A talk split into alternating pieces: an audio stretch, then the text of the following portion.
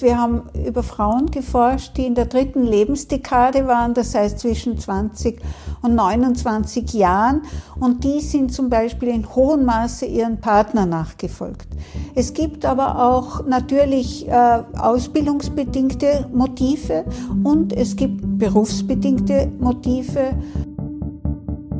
Herrst, Alter Marcel, du bist doch ursprünglich eigentlich gar nicht aus Wien, oder? Na, wie ist denn dir das aufgefallen? Aber du bist auch nicht von da. Na, das stimmt. Und so wie uns geht's viel in Österreich. Viel ziehen aus einer ländlichen Gegend in die Stadt. Gerlin Weber wird uns heute mehr zum Thema Landflucht erzählen. Vielleicht ist das endlich jemand, die mich versteht. Ich bin Marcel Strobel. Und ich die Lydia Mitterbauer und ihr hört eine neue Folge von Herst Eurer. Die heutige Folge wird unterstützt von A1. Wir bauen das Netz der nächsten Generation. Das beste A1 5 Giganetz Österreichs. Aber ohne dich ist es nur ein Netz und nicht die Möglichkeit, unlimitierte Freiheit zu erleben. Jetzt du. Mit den A1 5 Giga Mobiltarifen und unlimitierten Daten sowie Top 5G Smartphones wie dem iPhone 12 um 0 Euro. Du kannst alles im 5 Giganetz von A1. Heute zu Gast ist die Dr. Gerlind Weber. Sie hat schon viel zum Thema geforscht und wird uns heute hoffentlich einiges von ihrem Wissen weitergeben. Vielleicht zu Beginn, bei der Landflucht geht es ja darum, dass die Leute von den ländlichen Gegenden in die Städte ziehen. Warum ist das eigentlich so? Grundsätzlich muss man sagen, es gibt verschiedene dominierende Motive, warum jemand seine Herkunftsgemeinde verlässt. Der eine Grund und wahrscheinlich auch quantitativ am bedeutendsten ist, der sich der Politik und wirtschaftlichen Einflüssen aber oft relativ stark entzieht, das ist äh, persönliche Motive. Das heißt, wir haben über Frauen geforscht, die in der dritten Lebensdekade waren, das heißt zwischen 20 und 29 Jahren, und die sind zum Beispiel in hohem Maße ihren Partner nachgefolgt.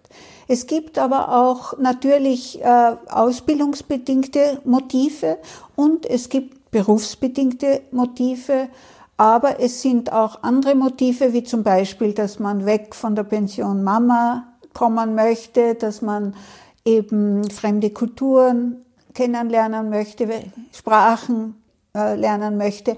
Also das sind unterschiedliche Motive. Wichtig ist auch zu erkennen, dass am häufigsten die Wanderungsbewegungen zwischen dem 20. und 40. Lebensjahr stattfinden. Also es ist wirklich so eine gaußsche Glockenkurve, wie die Wanderungsbewegungen sich im Lebensverlauf eben äh, verteilen. Und äh, da sieht man eben, dass vor allem junge, im Fertilitätsalter befindliche Personen eben äh, besonders wanderungsfreudig sind.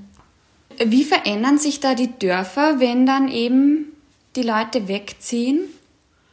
Die Dörfer verändern sich in sehr hohem Maße durch die Wanderungsbewegungen. Das muss man heute klar sehen, dass sehr viele Gemeinden bevölkerungsmäßig in einem Schrumpfungsprozess sich befinden. Dieser Schrumpfungsprozess hängt ganz erheblich, wird er definiert, eben über die Wanderungsbewegungen. Was aber noch dazu kommt, ist eben, also dass wir mit, mit einer negativen Geburtenbilanz konfrontiert sind heute in zunehmendem Maße seit der Jahrtausendwende.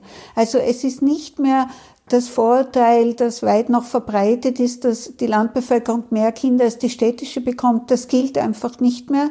Das heißt, auch am Land reproduziert sich eine Generation mittlerweile nur mehr um ein Drittel weniger. Und äh, das schlägt dann sehr zu Buche, wenn eben eine negative Wanderungsbilanz ist, das heißt, mehr Leute wandern ab und weniger zu und mehr Leute sterben innerhalb eines bestimmten Zeitraumes, als eben neue geboren werden. Wenn das sich überlappt, dann ist es unglaublich beherrschend, dass eben vor allem die jungen Leute in einer Gemeinde fehlen. Das heißt, es genügt nicht einfach nur die Menschen zu zählen und sagen, ah, ist eh alles in Ordnung. Wir haben hier eine äh, wachsende Bevölkerung, sondern es sind immer auch die einzelnen äh, Kohorten, sprich also Kinder und Jugendliche, Erwerbsfähige und dann über 65-Jährige zu beobachten, wie sich hier die, der Altersaufbau verschiebt.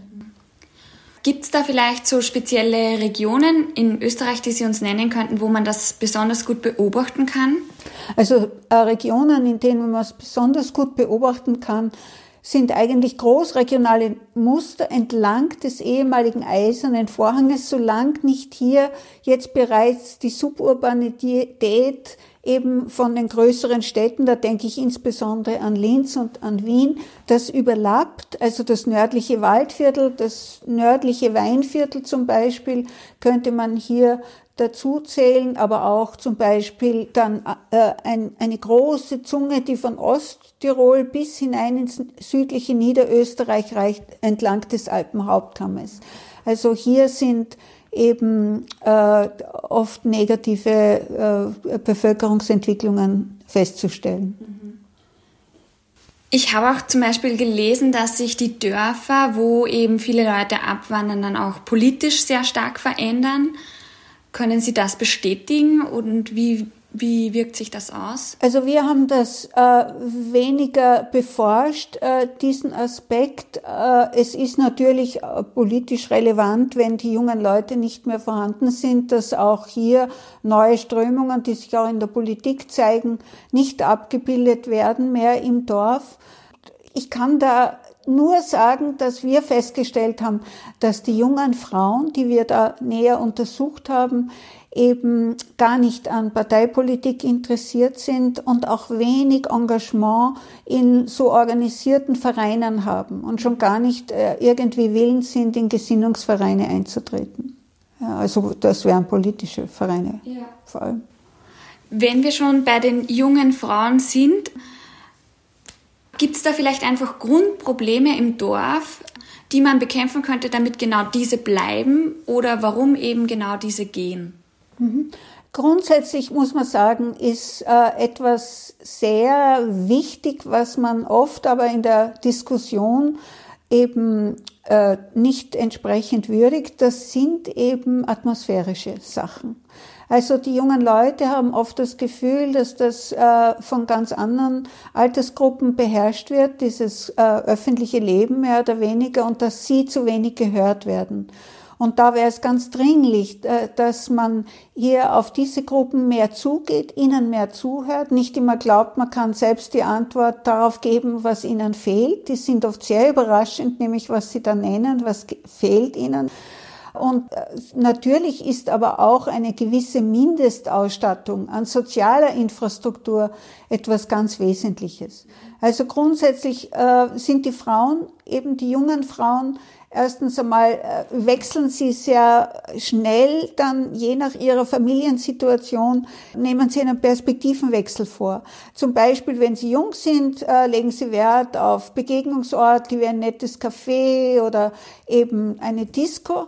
Ja, und kaum sind die ersten Kinder da, sehen sie die Umgebung dann nur mehr durch die Brille ihrer Kinder und sagen, also hier fehlen Spielplätze, hier fehlen eben eine Ganztagsbetreuungsmöglichkeit für Kinder etc. Also das ist sehr signifikant für die Situation gewesen. Aber vieles eben gerade bei Frauen liegt im atmosphärischen.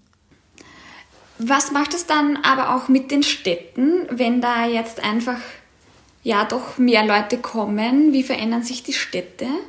Also grundsätzlich äh, haben sich die Städte, nicht zuletzt eben Wien, unglaublich im Bevölkerungsaufbau natürlich verändert. In, Im städtischen Raum gibt es äh, neben also dem, der höheren Be äh, Lebenserwartung von Frauen natürlich jetzt sehr viele junge Frauen. Das heißt, auch der Anteil der jungen Frauen in bestimmten Alterssegmenten ist höher als von jungen Männern in den Städten in der Regel. Und die Städte sind absolute Profiteure dieser Wanderungsbewegungen, weil sie haben äh, junge, tatkräftige Leute, die in ihrem Leben viel vorhaben und die sie noch dazu aufgrund eben auch der Lebenseinstellungen der Menschen sehr gut äh, ihr, die Nachfrage dieser jungen Menschen abbilden können. Und zwar also durch meine Forschungen bin ich draufgekommen, was macht die Städte so attraktiv? Und das ist, glaube ich, die Antwort auf äh, die sehr unterschiedlichen Lebensmodelle. Das heißt, es gibt hier sehr viele Wahlmöglichkeiten, währenddessen am Land sie in der Regel, sagen wir jetzt zum Beispiel ein Einfamilienhaus bauen sollten ab einem gewissen Alter, um ihre Wohn, äh, Wohnform äh, zu äh, befriedigen. Aber letztlich ist es dann das vielfältige Angebot, wie man zusammenleben möchte, das hier die richtige Antwort gibt. Zum Beispiel in einer WG oder man hat eine kleine Starterwohnung. Und das sind alles äh, Dinge, die oft äh, die Städte eben sehr attraktiv für junge Leute machen, von, von natürlich auch dem ganzen sozialen Angebot wie Kulturangebot. Man kann ins Kino gehen und hat viele Filme zur Auswahl bei gleicher Zeit und dann äh, Kaffeehäuser muss ich auch nicht ins Einzige gehen, dass es vorhanden ist. Also da gibt es eine hohe Maß an Wahlmöglichkeit und diese Heterogenität in der Wahl, also in, im Wählen können, entspricht der Heterogenität der einzelnen Präferenzen junger Leute. Und seit wann ist der Trend überhaupt eigentlich da, dass man in die Städte zieht? Ja, es hat ja immer die Städte sozusagen waren schon auch historisch gesehen immer ein Attraktionsmerkmal. Und zwar deshalb, weil eben auch ein hier sehr vielfältiges Arbeitsplatzangebot war, weil oft eben gerade sich selbst sozusagen man dann auch die Nachfrage befriedigt hat, indem man eben äh, Wohnungen schaffen musste, damit die potenziellen Zuzügler angezogen sind, die sind gekommen und dann weiter, haben weitere nach sich gezogen. Also das ist schon ein Schwungrad, das sich selbst am Laufen hält. Also man sieht ja jetzt auch an Wien, dass man oft schon die Frage stellen muss, im Hinblick auch auf die regionale Gerechtigkeit, wie viel ist genug? Und diese Frage wird, also ist nicht etwas, was man gerne hört in der aktuellen Politik. Wachstum ist immer gut, aber oft tut das Wachstum auch, es wird begleitet schon von Phänomenen, wo man sagt, also man muss hier ein bisschen schon auf der Bremse auch stehen und mehr den regionalen Ausgleich suchen. Welche Phänomene sind das zum Beispiel? Ja, also dass äh, zum Beispiel ein enormes Stadtwachstum ist im Hinblick auf äh, die Bauaktivitäten. Also ich sehe jetzt gerade in einem ganz konkreten Fall, mit dem man mich im Rahmen einer Bürgerinitiative konfrontiert hat, das wirklich eines der letzten noch so idyllischen, herübergeretteten dörflichen Strukturen hat, wo also wirklich jetzt der Geschosswohnungsbau den dörflichen Strukturen so quasi vor die Eingangstüre gesetzt werden sollen wo man Äcker in großem äh, Maße aufkauft, die jetzt noch bewirtschaftet werden, aber in fünf Jahren wahrscheinlich ein Riesenwohnblock mit ganz komplizierten, dann grünen Applikationen, äh, wie eben Begrünung der Balkone und der Fassaden versehen ist, anstatt dass man jetzt zum Beispiel diesen Acker, den man auch durchaus ökologischer bewirtschaften könnte, wahrscheinlich den ökologisiert. Also da sind schon ganz große Veränderungen im Gange, aber auch man, hat, man sieht, dass die Infrastruktur immer weiter ausgebaut werden müssen, dass natürlich auch die Fahrzeiten sich verlängern, dass man immer größere Stauregelungen äh, hat, gerade jetzt in, in Zeiten, wo eben sehr wenig äh, die öffentlichen Verkehrsmittel benutzt werden und so weiter. Also auch dieses Crowding-Phänomen, das kann man wirklich auch mittlerweile an Großstädten beobachten. Und man spricht ja nicht mehr von der Großstadt, sondern von ganzen Metropolitanregionen. Das heißt, es wächst auch rundherum die ganze Region. Es gibt ja auch eine Landflucht in die Gegenrichtung, nämlich zuerst geht man, also sind die, äh, die Landfluchtbewegungen so, dass der junge Mensch in der Regel dann sehr stark doch die äh, Kernstadt aufsucht, auch als Wohnort. Und wenn dann die Familiengründung stattgefunden hat und auch entsprechend eben Geld erwirtschaftet wurde, man dann auf äh, die Umgebungsregionen geht, um dort zum Beispiel einen Hausbau oder Wohnungseigentum zu erwerben, weil das noch günstiger ist als in der Kernstadt. Aber auch natürlich mal wieder auf der Suche nach dem Grün, das in der Kernstadt eben immer mehr verloren geht. Mhm. Kann man auch Veränderungen dann im, in der Stadt-Land-Beziehung generell beobachten, dass ja meistens von vornherein nicht immer so gut ist? Also die Stadt-Land-Beziehungen sind natürlich ein heikles Unterfangen, insofern als die Städte eben sehr dominant sind. Also Sie können sich ja vorstellen, welche Einflussmöglichkeiten eine Kleinstadt wie Stockerau hat, wenn es Wien äh, Vertretern gegenüber sitzt. Also da weiß man, wie das Kräfteverhältnis dann ist.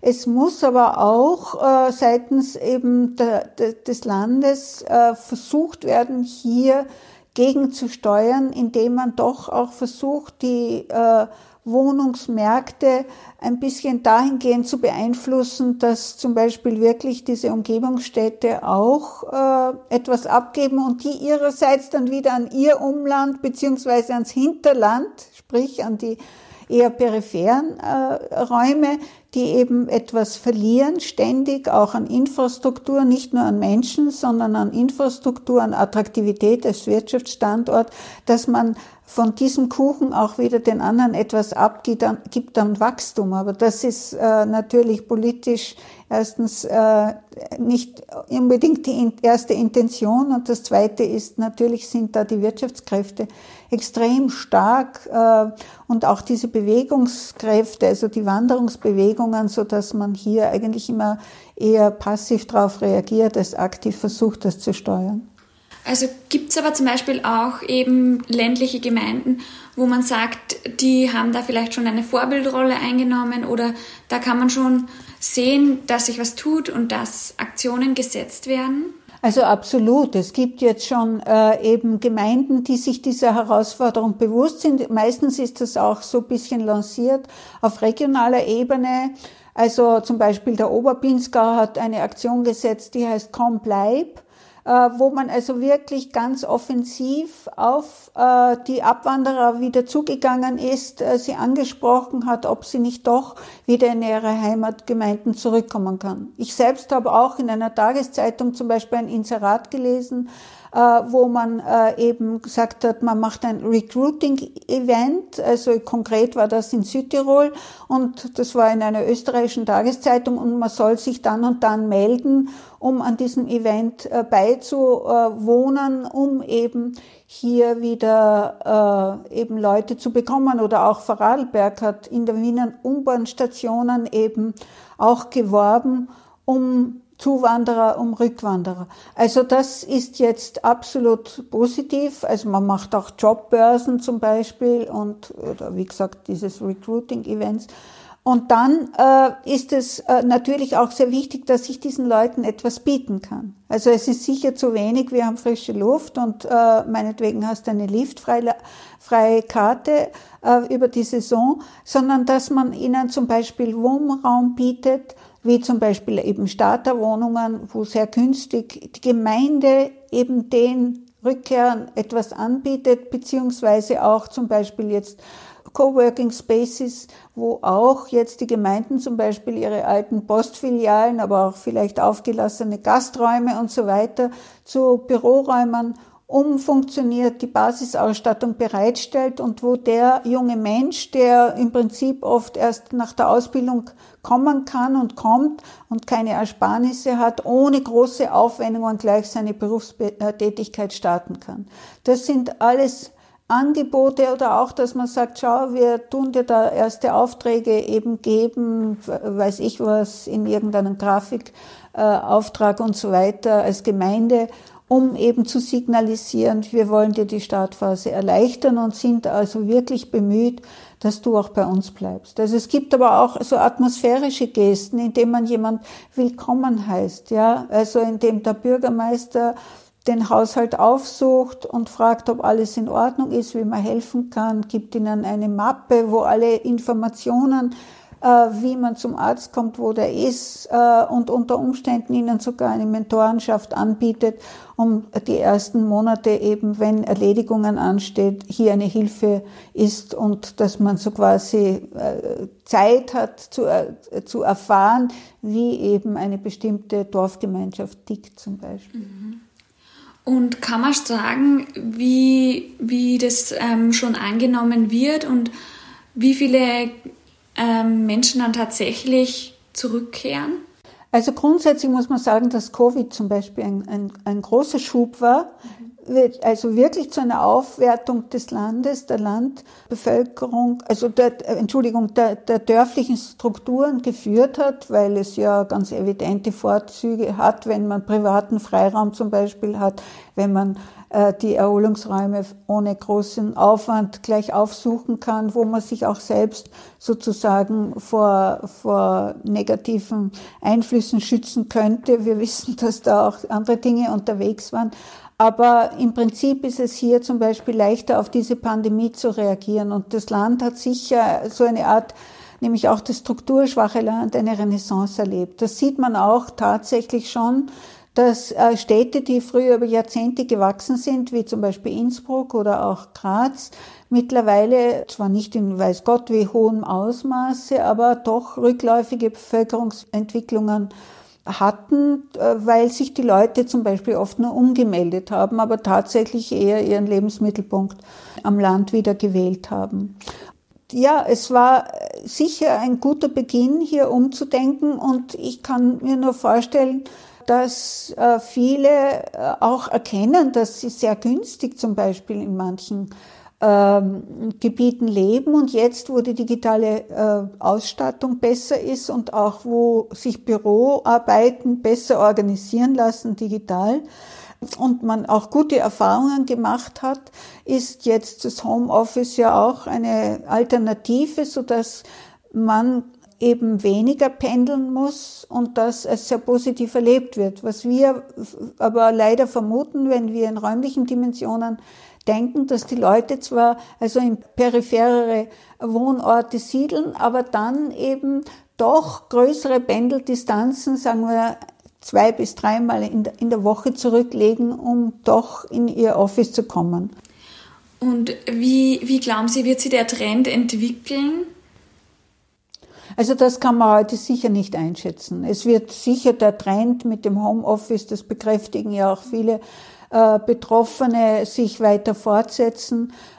Es wird in moderaterer Form wahrscheinlich diese Art des Arbeitens sich fortsetzen und wie gesagt, in peripheren Regionen, strukturschwachen Regionen wäre das ein ganz wesentlicher Schub, äh, der sie vor allem als Wohnort wieder attraktiver werden lässt. Landflucht haben wir ja nicht nur in Österreich, ähm, das kann man ja über ganz Europa beobachten. Können Sie da vielleicht auch ein paar Beispiele nennen, wo das vielleicht gut zu beobachten wäre, so außerhalb Österreichs? Na, grundsätzlich äh, kann man sagen, dass in den Westalpen die Landflucht äh, sehr früh eingesetzt hat, sehr radikal äh, abgewickelt wurde, insofern als der Staat wenig aktiv entgegengesteuert hat und wir ja nach wie vor sehr verlassene Dörfer eben in den Westalpen finden, die aber jetzt so quasi touristisch wiederentdeckt werden, die zwar nicht für die meisten nicht Dauerwohnsitz sind, aber zum Beispiel dem Zweitwohnen wieder geöffnet werden. Auch in Skandinavien natürlich ganz starke äh, äh Bevölkerungsbewegungen, zum Beispiel vom Norden in den Süden. Äh, also das kennt man eigentlich fast in unseren Breiten, da spreche ich ganz Europa an, überall oder auch in den USA ist das ja noch viel ausgeprägter, wo ja äh, sehr oft gewandert wird, auch man sich zum Beispiel nicht äh, äh, so verschuldet mit einem Hausbau oder andere Finanzierungsmodelle hat, wo eben man wirklich der Arbeit nachwandert, ohne Rücksicht auf irgendwelche äh, emotionale Bindungen und so weiter. Also da sagt man heute angeblich den Schülern schon, dass sie sechs bis sieben Mal in ihrem Berufsleben auch äh, ihren Beruf wahrscheinlich ändern werden müssen und damit sich oft ein Wohnungswechsel verbunden hat. Also da ist die Einstellung äh, zu dem, ganz anders. Ich habe aber jetzt einen Spruch im Ohr, den uns ein Bürgermeister anlässlich eines Interviews gesagt hat. Er hat gesagt, Hausbau und Kinder wirken gleichsam als Klebstoff. Und genau das ist es. Also in Österreich verschuldet man sich ja oft auf ein ganzes Berufsleben oder zwei Drittel des Berufslebens durch den Hausbau. Und dann, wenn man noch kleine Kinder hat, dann ist oft es keine Alternative mehr wegzuziehen. Da überhaupt nicht mehr überlegenswert. Darf ich nur etwas noch Grundsätzliches ergänzen, damit man sieht, äh, dass das ja nicht nur eine Bewegung in eine Richtung ist, sondern dass das Wanderungsverhalten viel volatiler wird. Also, äh, dass das auch, so wie ich das in den USA geschildert habe, eigentlich immer mehr zum Muster wird, dass man äh, dass eigentlich das ein Auslaufmodell ist, von der Wiege bis zur Bahre am Herkunftsort zu bleiben, sondern dass man eben durch die unterschiedlichsten Motive getrieben ist, nicht zuletzt auch um nichts im Leben zu versäumen. Das ist ja gerade, wenn man jung ist, ein Riesenmotiv. Ja.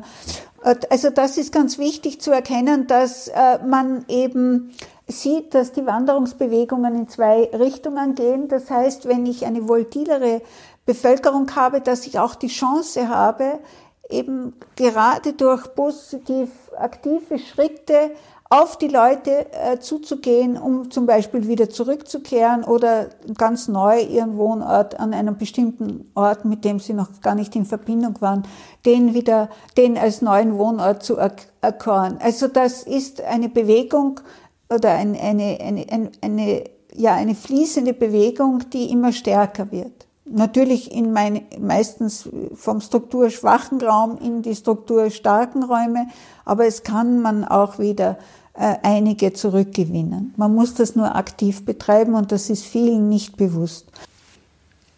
Eine langfristige Prognose kann man ja nicht geben, ähm, aber vielleicht ähm, zum Abschluss einfach, um das zusammenfassen zu fassen, warum soll man überhaupt investieren, dass dass sich sozusagen die Bevölkerung eben auf Land und Stadt aufteilt und nicht nur in die Städte kommt oder eben so schon auch rückbewegt, aber warum man überhaupt da investieren sollte. Also der regionale Ausgleich ist ein, ein unglaublich starker politischer Auftrag eigentlich, ja weil wir haben schon gesagt, also es ist weder für die Stadt noch fürs Land gut, hier überbordende Entwicklungen, die einen sozusagen wuchern und die anderen sind knapp vor dem Zusammenbruch der öffentlichen funktionierenden Infrastruktur des öffentlichen Lebens, also dass man hier nicht so weit kommt. Also es ist viel daran zu setzen, hier einen Ausgleich zu schaffen. Das, was eben dagegen spricht, sind oft wirklich ganz natürliche Stellfaktoren, sprich, dass mittlerweile die Leute vor Ort fehlen, die sich reproduzieren könnten. Das heißt, wir haben einen, ich kenne Dörfer, wo sie vielleicht ein bis zwei Geburten pro Jahr haben, aber äh, eine, die 80-Jährigen und mehrjährigen zwei Schulklassen voll sind. Also 67 äh, Leute waren da und ein bis zwei äh, äh, Schüler, die eingeschult wurden. Also da sieht man, wie stark sich hier faktisch die sogenannte Bevölkerungspyramide, die ja schon lang keine mehr ist, von der Gestalt her, aber wo sich da faktisch von unten verjüngt sehr stark und nach oben immer breiter wird.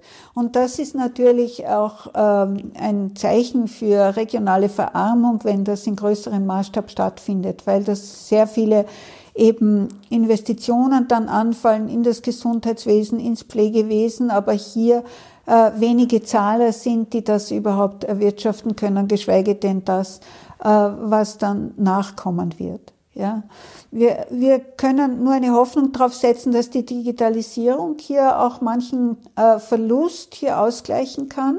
Ja, dass bestimmte Jobs gar nicht mehr gemacht werden soll. Wenn heute in der Früh da die Meldung gekommen ist, dass Aldi eben alles auf digitale Bepreisung umstellt und das Ziel ist, dass überhaupt außer einem äh, Filialmanager niemand mehr dort arbeiten wird, dann können wir erkennen, wie groß hier die Ausmaße der Veränderungen sind und sein werden und wir können uns nur da äh, rüsten, darauf uns rechtzeitig einzustellen. So gesehen ist oft auch eine rückläufige Bevölkerungsentwicklung vielleicht gar nicht das Schlechteste, weil unter Umständen eben es gar nicht mehr die Arbeitsplätze gäbe, die diesen Leuten eben dienen, dienen würde, um Arbeit zu bekommen, aber sie existieren so quasi gar nicht mehr.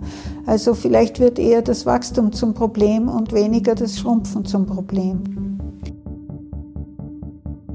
Habt ihr Kommentare oder Anregungen für unseren Podcast?